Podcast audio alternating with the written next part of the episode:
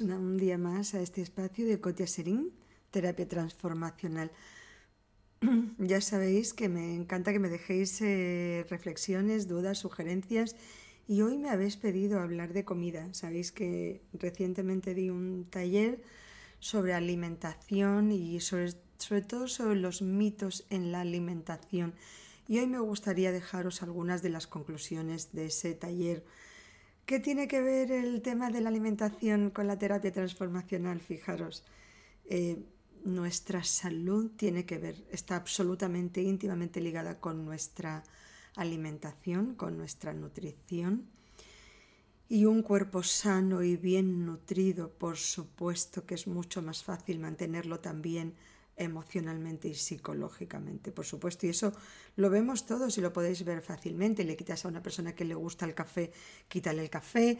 Cuando una persona se pone a dieta de carbohidratos y no toma ni un piquito de, pan, fijaros cómo nos cambia el humor, la comida y cómo estás pues de feliz o cómo te gusta, cómo te sientes de relajada cuando tomas pues no lo sé, un chocolate caliente, cualquier cosa. O sea, la comida está relacionada, por supuesto, con el ánimo, en todos los sentidos. Cuando estamos enfadados comemos una cosa, cuando estamos felices comemos otra cosa. Y cada uno tiene lo que se reserva para ese momento. Pero además es que un cuerpo bien nutrido, una persona nutrida, está más sana, tendrá menos enfermedades, duerme mejor, vive mejor. O sea, que sepamos que es mucho más que gasolina, pero desde luego si, tratáramos a nuestro cuerpo como, tratáramos a nuestro, como tratamos a nuestro coche, seguramente funcionaríamos mejor. Fijaros, en este podcast nos voy a dar una charla de horas sobre el tema de alimentación. Solamente deciros que simplifiquemos todo lo que podamos. Yo soy la primera que no tiene mucho tiempo para dedicar a, me gustaría tener más tiempo para, cocinar y hacer cositas, pues no lo sé, a lo mejor más elaboradas o variar más. La verdad, no tengo tiempo. Eh, con lo cual lo que sí procuro es comer sano y para comer sano también me complico lo menos posible. ¿En qué sentido? Pues alguno de los, de los consejos que os puedo dar. Simplificad todo lo que podáis, porque si nos ponemos o si nos ponemos como desafío menús muy elaborados. Al final, si llegas a casa tarde, estás muerta de hambre y te has dejado alguna cosa para hacer que te va a llevar una hora, mientras que ese plato se hace, tú ya te has comido todo lo que hay en el frigorífico, en la despensa y en fin, en todas partes. Si vas a llegar tarde, organízate. Si vas a llegar tarde, déjatelo hecho o medio hecho. Menús, como os decía, sencillos, simples, porque al fin y al cabo ninguno de nosotros quiere comer mucho. Entonces, si no te haces cosas excesivamente eh, apetitosas y complejas, pues vas a comer hasta donde necesites comer para nutrirte sin pasarte. Tú sabes que hay veces que cuando tenemos cosas demasiado sabrosas, pues a veces te las comes de lo ricas que están. Eso lo puedes hacer de vez en cuando, pero vamos, yo digo, la comida tiene que estar también controlada. Ya sabéis que el tamaño de nuestro estómago, nuestro estómago, el tamaño natural es como un puño.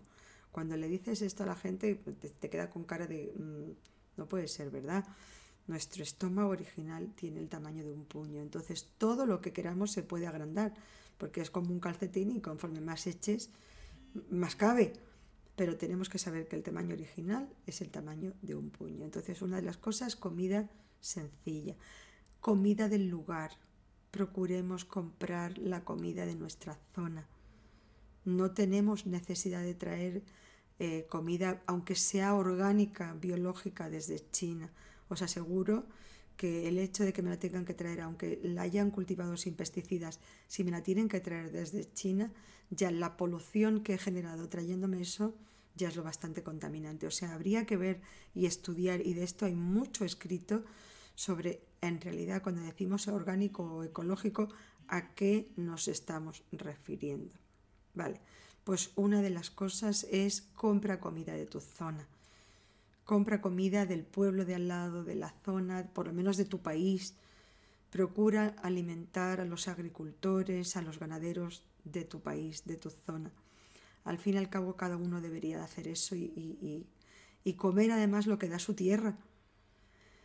Y en ese sentido también, pues así evitaríamos, o sea, mantendríamos a los que están al lado nuestro y evitamos pues mucha contaminación y muchas veces mucho monopolio que hay también. Eh, come comida de estación, productos de estación, lo que te da la tierra, pero además lo que te da en la estación correspondiente.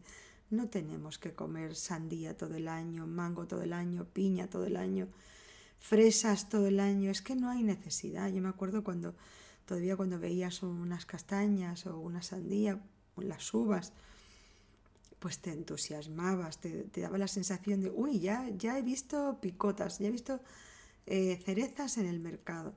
Y sin embargo, pues estamos en una sociedad donde todo el tiempo hay de todo. ¿A qué precio?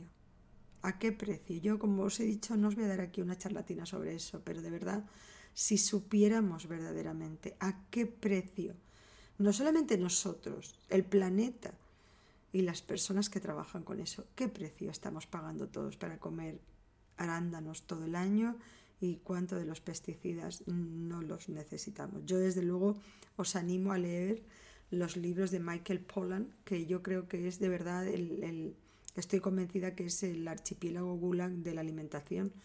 O sea, me parece que los estudios que él hace allí poco viscerales y muy contrastados, es verdad que se centra sobre todo en lo que pasa en Estados Unidos, pero ya sabemos que por muchas razones lo que en Estados Unidos empieza, en los demás países vamos detrás. Eh, procuremos darle a la comida el espacio y el ritual que ha tenido siempre, el hecho de bendecir las comidas, el hecho de sentarnos a comer acompañados. ¿Habéis visto que ya van anunciando para todas las mesitas estas para comer viendo la televisión o con el ordenador? Fijaros, a la industria le interesa muchísimo que las personas comamos solas, porque está demostrado absolutamente por estadística que una persona cuando come sola come más come más. Es también, bueno, pues habría que hablar mucho del tema emocional, pero comemos más, solemos mm, tender a comer más. Entonces, mantengamos esos rituales de compartir la compañía, de compartir el pan, de compartir nuestra comida. Una persona cuando come acompañada repite menos, se sirve en menos cantidad. Eh, esa parte emocional está nutrida por el tema social también. Em, fijaros cuando entréis en los supermercados. Además, alejémonos todo lo posible de los supermercados, porque los, supermercados son también un mundo que ahora mismo no me da tiempo a entrar allí, pero procuremos comprar de los, de los establecimientos pequeños también que tienen que, subsistir. Apoyemos también al, al pequeño establecimiento. Y para terminar, que habría mucho que hablar sobre esto, es procuremos comprar en los supermercados de las estanterías periféricas. Eh, en el supermercado no es casualidad donde está colocado cada cosa y los alimentos, verdaderamente alimentos, están siempre al final. ¿Para qué? Pues para obligarte a que hagas todos esos paseitos por las estanterías y que compres las cosas tecnológicas, pseudocientíficas.